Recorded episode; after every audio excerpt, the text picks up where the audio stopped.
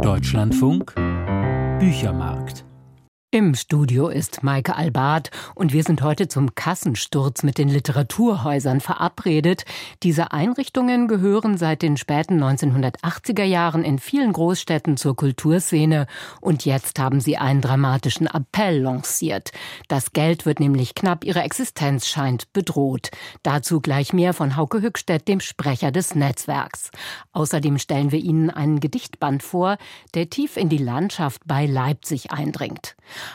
Aber zuerst geht es um den belarussischen Oppositionellen Maxim Znak.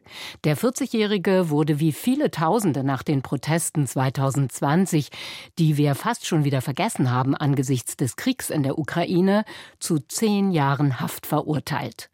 Aber Snack schlug der Macht ein Schnippchen und begann über den Gefängnisalltag zu schreiben. Denn auch wenn man ihm die äußere Freiheit genommen hat, seine innere Freiheit kann ihm niemand rauben und schon gar nicht seine literarische Fantasie. Sek Camerone heißen seine unter unwahrscheinlichen Bedingungen entstandenen Geschichten.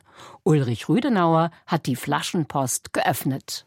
Seit mehr als zwei Jahren sitzt Maxim Znak im Gefängnis. Sein Vergehen? Er war als Anwalt tätig für Viktor Barbarika, der 2020 in Belarus als Präsidentschaftskandidat gegen Alexander Lukaschenko antreten wollte. Nach der Verhaftung Barbarikas engagierte sich Znak im Demokratischen Koordinierungsrat, der aus den Protesten gegen den belarussischen Diktator und Putin Verbündeten Lukaschenko hervorgegangen war.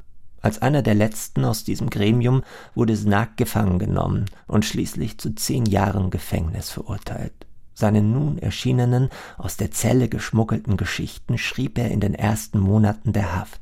Secca Marone hat Teil an der langen Tradition der Gefängnisliteratur, einem Genre, dessen Entstehung sich der Angst von Machthabern vor ihren Kritikern verdankt, den Unterdrückungsmaßnahmen, die doch nie ganz den Ausdruckswillen der Verurteilten zu unterbinden vermögen.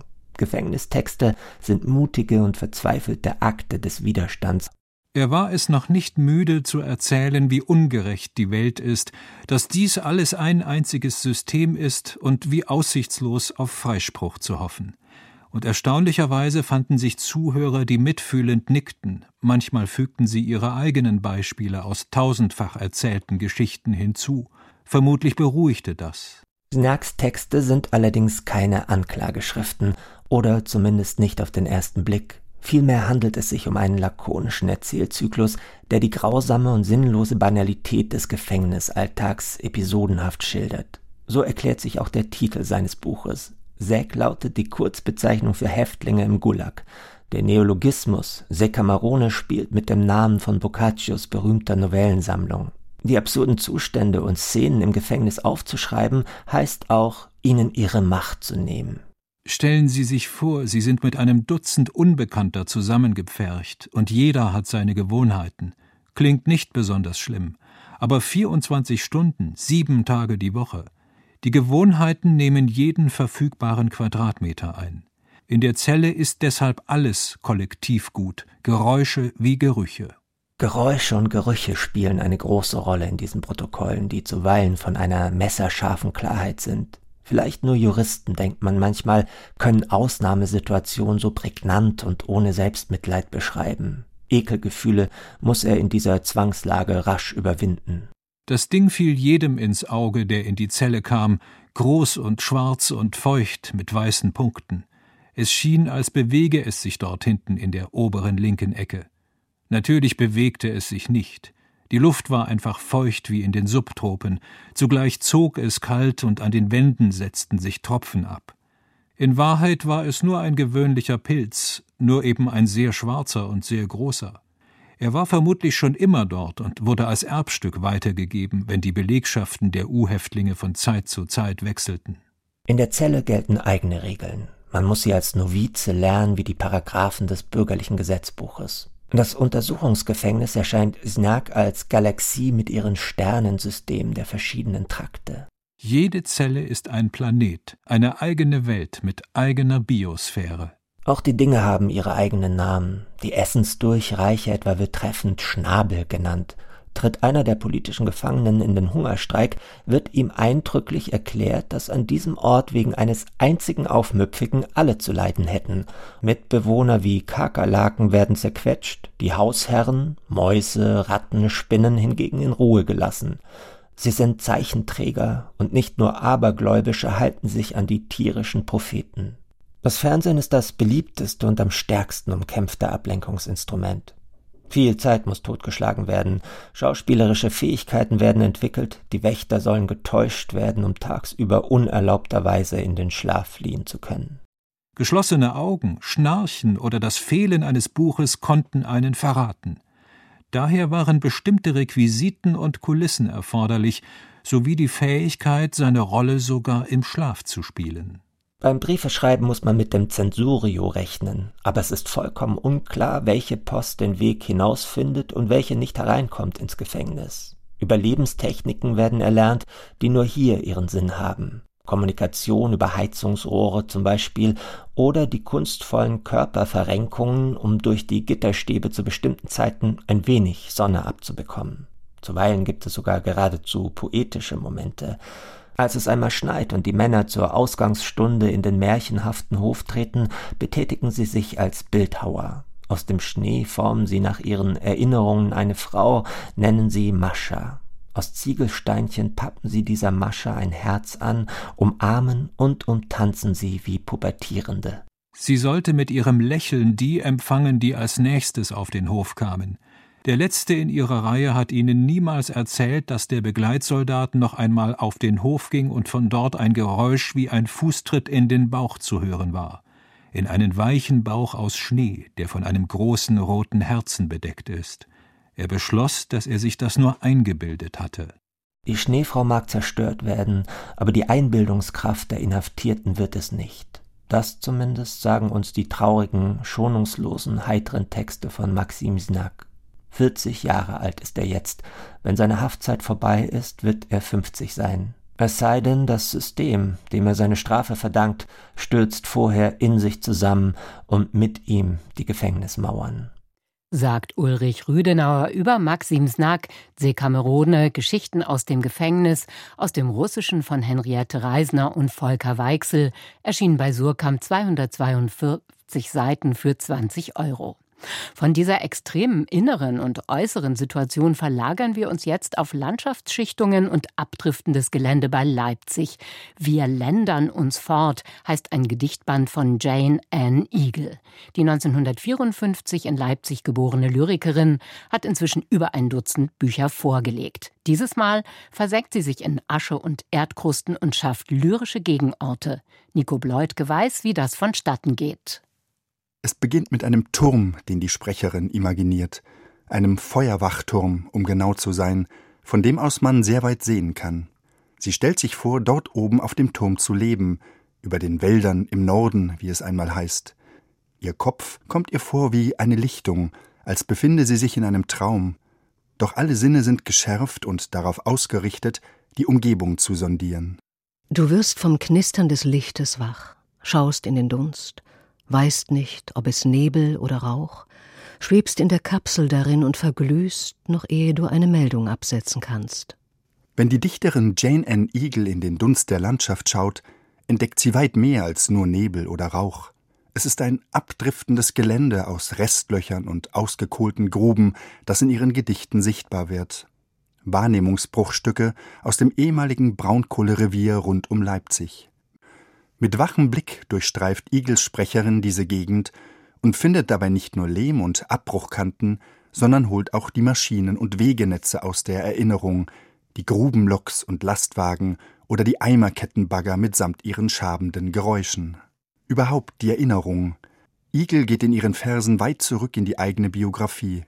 Der alltägliche Abrieb vom Leben, wie sie es einmal nennt, umfasst Straßenbahnfahrten genauso wie den Besuch im Kiosk an der Ecke wobei sie sich fast immer an sinnliche Kleinigkeiten hält.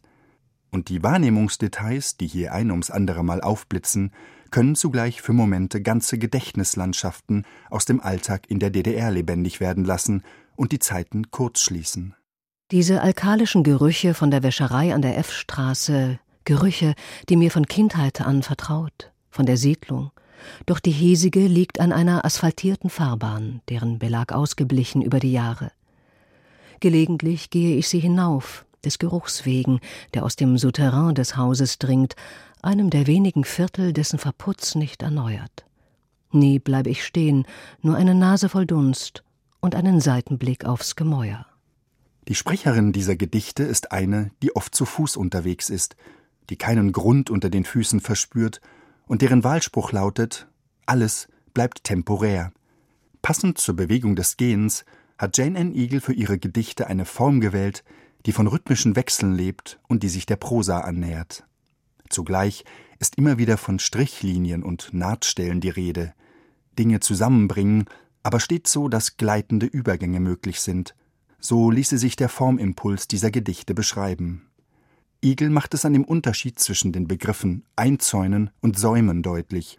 Hier die Betonung der Grenze, dort die Idee einer sanften Linie, die Verbindungen stiftet. Und vom Säumen ist es nicht weit zu den Säumnissen. Vielen Gedichten ist eine Perspektive eingezogen, die einen rein funktionalen Umgang mit der Landschaft und ein Denken, das nur auf wirtschaftliche Aspekte ausgerichtet ist, kritisch reflektiert. Das führt an einigen Stellen zu einer etwas vereinnahmenden Wir-Perspektive und zu plakativen Formulierungen wie der Ausbeutungswille tickt oder Inbesitznehmerblick. Viel stärker ist Jane N. Eagle dort, wo sie solche direkten Deutungen zurücknimmt und den Blick über die Form ihrer Gedichte öffnet. Einsprengsel kaum mehr benutzter Sprache oder Umstellungen im Satzbau sorgen für einen hohen Ton, wie es heißt, der die Wahrnehmung verschiebt. Wiederkehr. Diese kehre Licht. Wieder und wieder. Der Zug in läufiger Bewegung. Mochte nicht schauen ins Innere, nur außen das Vorbeiziehen der Kohorten von Gräsern, Bäumen, Ansiedlungen, Schloten, aus denen der Dunst von Abraum kroch. Wieder und wieder Gegenkehre. Das Stehen auf Gleisen, das in Fahrtrichtung starren, kein Millimeter. Er fernte sich noch, was schon so nah, gab Ablaut, bescheidete sich, nicht länger vorn. So entstehen tatsächlich andere Sichtweisen, andere Welten, wie man sie auch auf den beigefügten Fotografien bestaunen kann. Es sind Bilder von Feldern, Straßen oder Moosflächen, die Jane N. Eagle selbst angefertigt hat, mit unterschiedlichen Wetterformationen und oft strukturiert durch die Horizontlinie. Sie verbinden sich auf raffinierte Art und Weise mit den inneren Wäldern der Gedichte, deren Krusten von Asche dem Band seinen melancholischen Grundton verleihen. Nicht von ungefähr kann man im Motto lesen Mit Worten zu leben heißt Gegenorte zu bilden. Nico Bleutke über Jane Ann Eagle. Wir ländern uns fort. Gut Leut Verlag 108 Seiten für 28 Euro. Lesungen aus Gedichtbänden wie diesen gehören ebenso zum Repertoire der Literaturhäuser wie riesige Veranstaltungen mit Erfolgsautorinnen wie Julice. Aber jetzt scheint für all das das Geld knapp zu werden. Am Freitag veröffentlichten die Literaturhäuser einen Appell. Die Existenz der Einrichtungen sei bedroht, so der Tenor. Es gab auch ein großes Interview dazu in der FAZ am Samstag.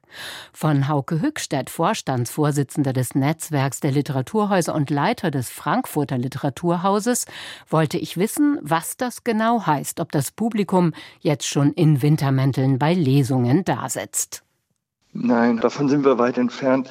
Das Publikum ist da, es ist auch gerne da. Das Interesse ist riesig. Wir haben ja eigentlich keine Probleme mit dem Publikum und auch die Heizung läuft, sogar die Klimaanlage. Also diese Dinge sind noch gut bestellt. Grund für unseren Appell war eine Klausurtagung des Netzwerks der Literaturhäuser. Das sind also 15 Häuser. Und im Gespräch wurde uns klar, wie dramatisch die Lage nicht nur an einzelnen Häusern ist, sondern überall.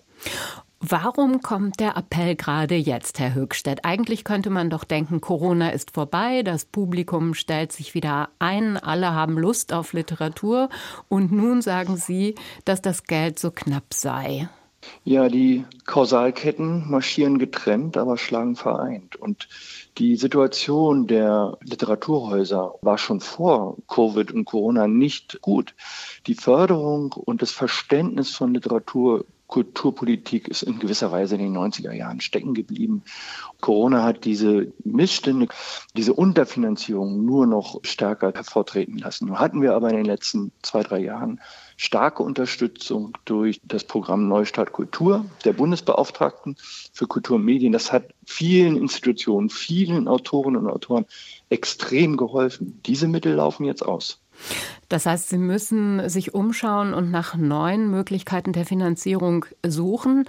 Das Kulturverständnis sei in den 90er Jahren stehen geblieben, sagen Sie, Herr Höchstedt.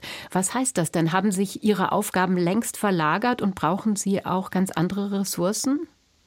Überspitzt könnte man sagen, dass es Ende der 80er Jahre, als Literaturhäuser erfunden wurden und in diesem Windschatten auch viele, viele andere Sachen entstanden sind. Festivals, literarische Gesellschaften, Bibliotheken. Aber damals ging es vielleicht noch mehr um ein auratisches Künstlerinnenerlebnis.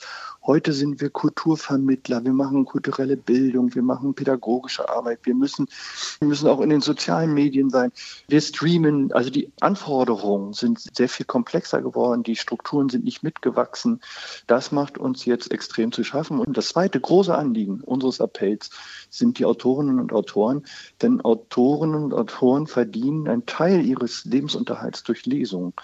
Und auch jetzt nach Corona merken wir, dass von den Verlagen Honorare aufgerufen werden, die in manchen Fällen bis zu 50 Prozent gestiegen sind. Und wir möchten das den Autoren geben. Wir möchten, dass Autoren weiterhin in Deutschland, Österreich und Schweiz davon leben können. Aber es wird schwierig. Und wir melden uns, weil wir sehen, dass 24, 25 die Sache zusammenbrechen kann. Im Moment kann noch jedes Haus dieses Jahr sicherlich noch über die Runden kommen. Noch sind die Mittel nicht ganz ausgelaufen. Bis Mitte des Jahres gibt es noch Fördermittel. Sagen Sie uns doch mal, um welche Summen es geht, Herr Höchstedt, wenn die Honorare um 50 Prozent gestiegen sind. Das ist ja enorm. Worüber reden wir da? Na, wir reden über Kostensteigerungen in allen Bereichen. Die Bundesbeauftragte hat jetzt einen Energiefonds ausgegeben für alle sämtliche Kultureinrichtungen. Das ist sicherlich gut. Aber wir haben jetzt nicht ausschließlich Probleme mit Heizkosten oder so, sondern wir haben in allen Bereichen Kostensteigerungen. Und das wichtigste Anliegen sind uns natürlich die Autorenhonorare. Aber wenn alles zusammenkommt, dann führt es zu einem Kollaps. Und deshalb sprechen wir von einem Finanzierungskollaps. Und wir wissen, dass wir nicht nur den Status quo halten sollten, sondern dass wir in Deutschland eben und in Österreich und der Schweiz genauso etwas zu verteidigen haben, etwas in die Zukunft zu tragen. Wir sind nämlich Weltmarktführer für Literatur unter Live-Bedingungen. Das wird von der ganzen Welt eigentlich bewundert, was wir hier für eine Leselandschaft haben. Aber wir werden die nicht aufrechterhalten können, vor allem wenn wir den Nachwuchs nicht gewinnen können, wenn wir jetzt nicht investieren und uns besser aufstellen. Literaturförderung haben Sie ja auch genannt als einen Bereich. Das leuchtet mir sofort ein, gerade weil Literatur ja angesichts der neuen Medien immer wieder unter Beschuss gerät. Aber man könnte ja auch sagen, gut, inzwischen haben sich so viele Einrichtungen und Buchhandlungen etabliert, man braucht die Literaturhäuser vielleicht auch gar nicht mehr, um einen einzelnen Roman zu lancieren. Weswegen ja. müssen sie trotzdem weiter bestehen? Naja, wir brauchen das ganze Feld. Das Buch und seine Darstellung findet auf vielen, vielen Kanälen statt. Aber das, was nur die Literaturhäuser und vergleichbare Institutionen leisten können, ist die lebendige Begegnung mit den Autorinnen und Autoren. Also die größte Arena für das Buch ist der Halbkreis aus Podium und Publikum. Das ist auch die Erfahrung, die wir machen. Das Publikum hat in einer Autorin schon gelesen, ehe es das Buch aufgeschlagen hat weil so ein Abend einfach sehr bildlich ist und sehr einprägend. Und danach gibt es eine große Sehnsucht. Da haben wir große Nachfragen. Von jung, von den Dreijährigen bis hoch zu den Hundertjährigen. Was heißt denn Verstetigung? Diesen Begriff benutzen Sie ja. Welches wären Ihre Ziele für die Finanzierung der Literaturhäuser? Wir brauchen von der kommunalen Ebene aufwärts bis zur Bundesebene erstmal ein Gespräch darüber, welche Literaturvermittlung wollen wir in Zukunft haben. Und wir brauchen ein Gespräch darüber, wie wir die Strukturen, die da sind, stärken können und aufrechterhalten können und vor allem auch in die Zukunft führen können. Das bedeutet, dass die Häuser institutionell gestärkt werden müssen. Denn Projektmittel haben viele Häuser. Wir sind Weltmeister im Einwerben von Projektmitteln. Aber die Projektmittel gehen rein und gehen auch wieder raus. Mit Projektmitteln kann man keine Stellen finanzieren, keine Strukturen aufrechterhalten. Viele Stiftungen haben eben die Auflagen, dass sie nicht mitfinanzieren dürfen, Stellen, Heizkosten, Reinigungskosten etc. Also die laufenden Kosten eines Hauses werden nicht mitgetragen. Und die sind ja enorm gestiegen. Vielen Dank, Hauke Höckstedt, für diesen Einblick in die Lage der Literaturhäuser. Ich danke Ihnen, Frau Albert. Hauke Höckstedt ist der Leiter des Frankfurter Literaturhauses und Vorsitzender des Netzwerks der Literaturhäuser. Und eine Gefahr ist natürlich, dass die Nischen verloren gehen mit den weniger marktgängigen Titeln. In Forschung aktuell erfahren Sie heute, wie sich Hitzewellen in Mitteleuropa genauer vorhersagen lassen. Für den Büchermarkt verabschiedet sich Maike Albart.